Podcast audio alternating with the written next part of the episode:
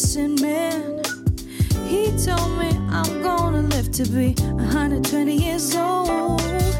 Then I saw Victoria Falls, pretty mighty too. There was some tourists there saying, Excusez-moi, madame, vous êtes platinum? Oh,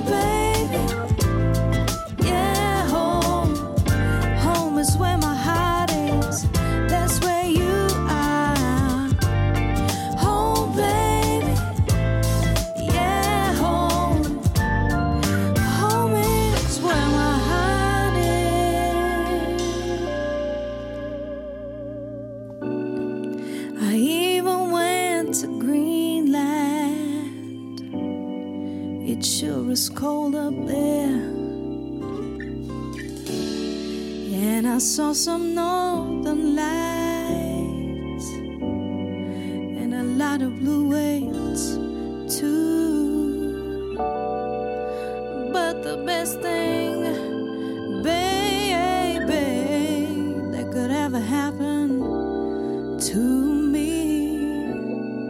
is coming back home to you. That's the best trip.